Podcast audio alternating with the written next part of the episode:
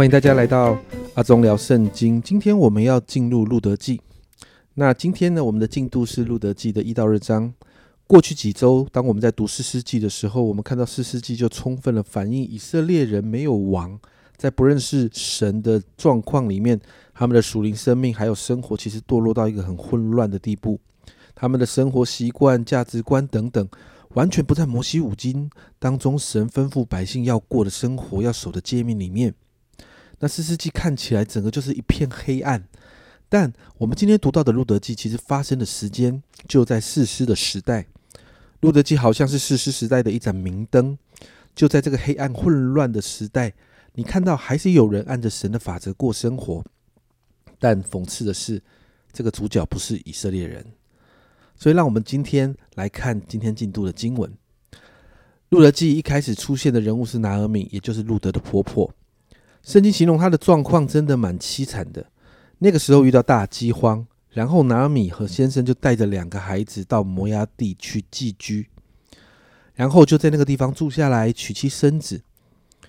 然后你看到他的孩子就娶了外邦的女子。诶，其实这是完全违反神的命令的。但四世纪的时代，这变成一个相当普遍的事情。然后在这两个儿媳妇当中，其中一个就是路德。他们在这个地方住了十年，两个儿子也死了。其实就华人的文化来说，拿尔米真的很惨哦。我们会说他生命中克夫克子。而且你知道，当时在这个女人社会地位很低下的状况里面。只剩下他跟两个儿媳妇，根本很难过生活的。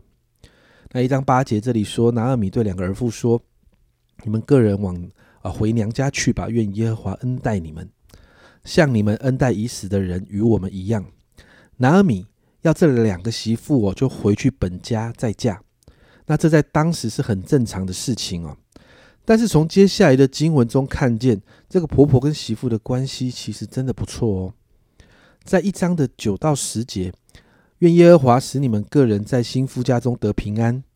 于是拿二米与他们亲嘴，他们就放声而哭，说：“不然，我们必与你一同回你本国去。”哎，你看到媳妇们竟然舍不得走，这很特别哦。但是你看到最后大媳妇还是离开了，但是这个小媳妇路德却这样说，在一章的十六到十七节，路德说。不要催我回去，不跟随你。你往哪里去，我也往那里去；你在哪里住宿，我也在那里住宿。你的国就是我的国。很重要的是，你的神就是我的神。你在哪里死，我也在那里死，也葬在那里。除非死能使你能使你我相离，不然愿耶和华重重的降罚于我。你看这两节很重要，这是路德的尾声。虽然这是他跟婆婆说的话，但这一段。话里面，路德，你有没有看到？他也承认耶和华是他的神，他愿意付代价跟着婆婆，也愿意付代价跟着这位神。这就是他最终蒙福，甚至成为大卫王，还有耶稣先祖的原因。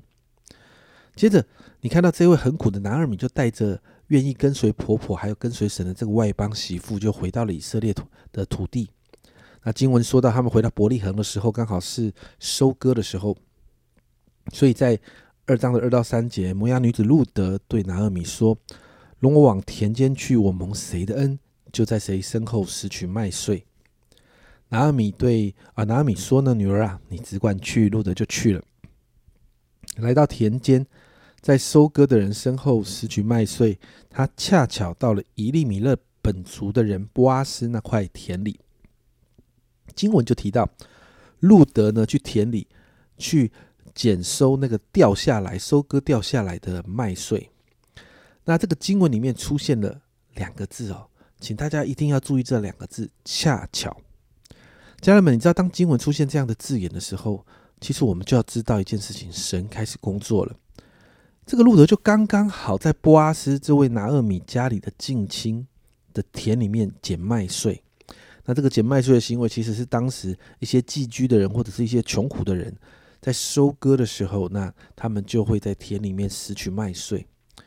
那其实回到呃这个伯利恒的时候，其实路德对婆婆的这个孝顺，还有他的德行，早就已经传开了。所以二章的十到十二节哦，这里呢，路德这样介绍自己：路德就俯伏在地叩拜，对他说：“对波阿斯说，我既是外邦人，怎么蒙你的恩这样顾恤我呢？”波阿斯回答说：“自从你丈夫死后，凡你向婆婆所行的，并你离开父母和本地，到素不认识的民中，这些人这些事人都告诉我了。愿耶和华照你所行的赏赐你。很重要，很有趣哦，这一段话很重要。